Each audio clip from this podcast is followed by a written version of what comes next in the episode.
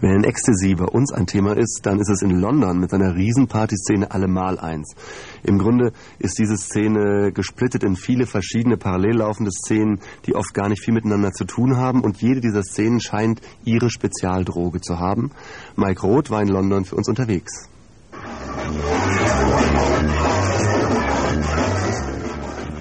Auf einem meiner Clubbesuche in London bin ich in der Bar Rumba gelandet, in der Nähe vom Piccadilly Circus. Sie ist im letzten halben Jahr zu einem der angesagtesten Drum and Bass Clubs Londons geworden. Hunderte von Tanzwütigen starten hier ihren Rave durch Londons Nightlife.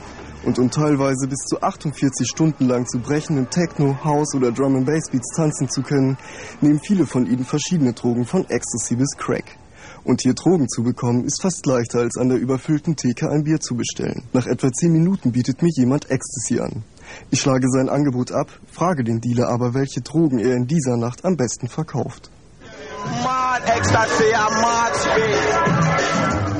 Viel Ecstasy und viel Speed. Und verkaufst du auch noch andere oder neue Drogen? Nein, vielleicht nur ein bisschen Gras, aber das ist auch schon alles. Und was kostet das bei dir?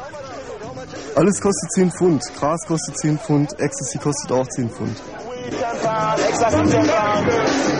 Trotz der Preise von rund 30 Mark die Pille ist Ecstasy Londons beliebteste Tanzdroge.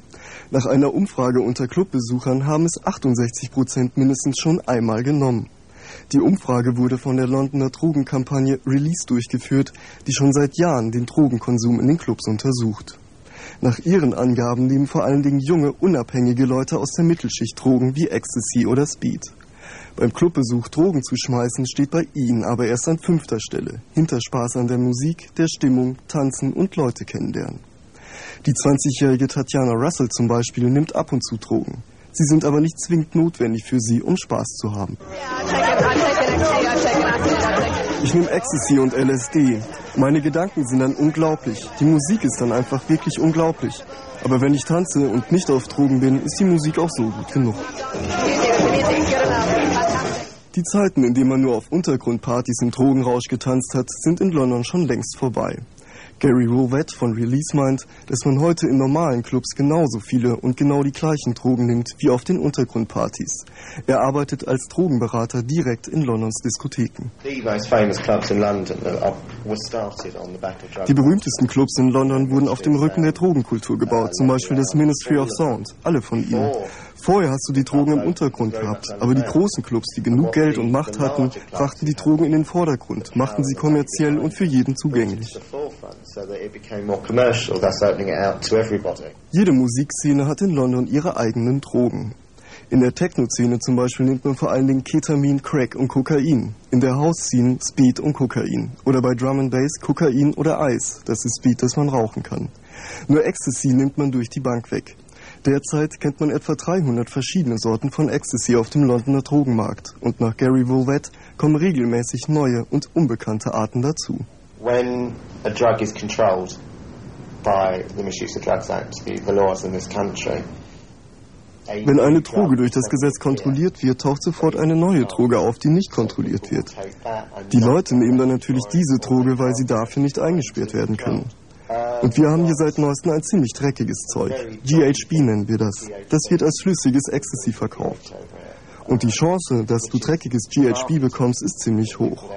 Das Zeug kannst du übrigens überall hier kaufen. Zum Beispiel in irgendeinem Shop hier in Soho.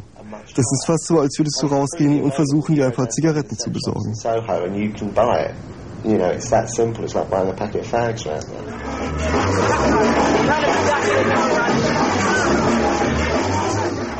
Genauso wie immer neue Drogen aufkommen, entstehen auch immer neue Musikarten. Das Neueste, was es in Londons Clubszene zurzeit gibt, ist Speed Garage, eine sehr schnelle Musik mit harten Beats. Speed Garage wird in London als Nachfolger von Drum and Bass angesehen. Allgemein kann man sagen, dass je härter die Musik ist, auch härtere Drogen genommen werden. Und vor allen Dingen Crack ist im Gegensatz zu Ecstasy eine harte Droge, die dich auch aggressiv machen kann. Gary Woolwett geht jetzt davon aus, dass mit dem neuen, schnellen und harten Speed Garage auch härtere und aggressivere Drogen wie zum Beispiel Crack mehr auf den Markt kommen. Drogen, die die Barrieren wieder aufbauen, die Ecstasy einmal eingerissen hat.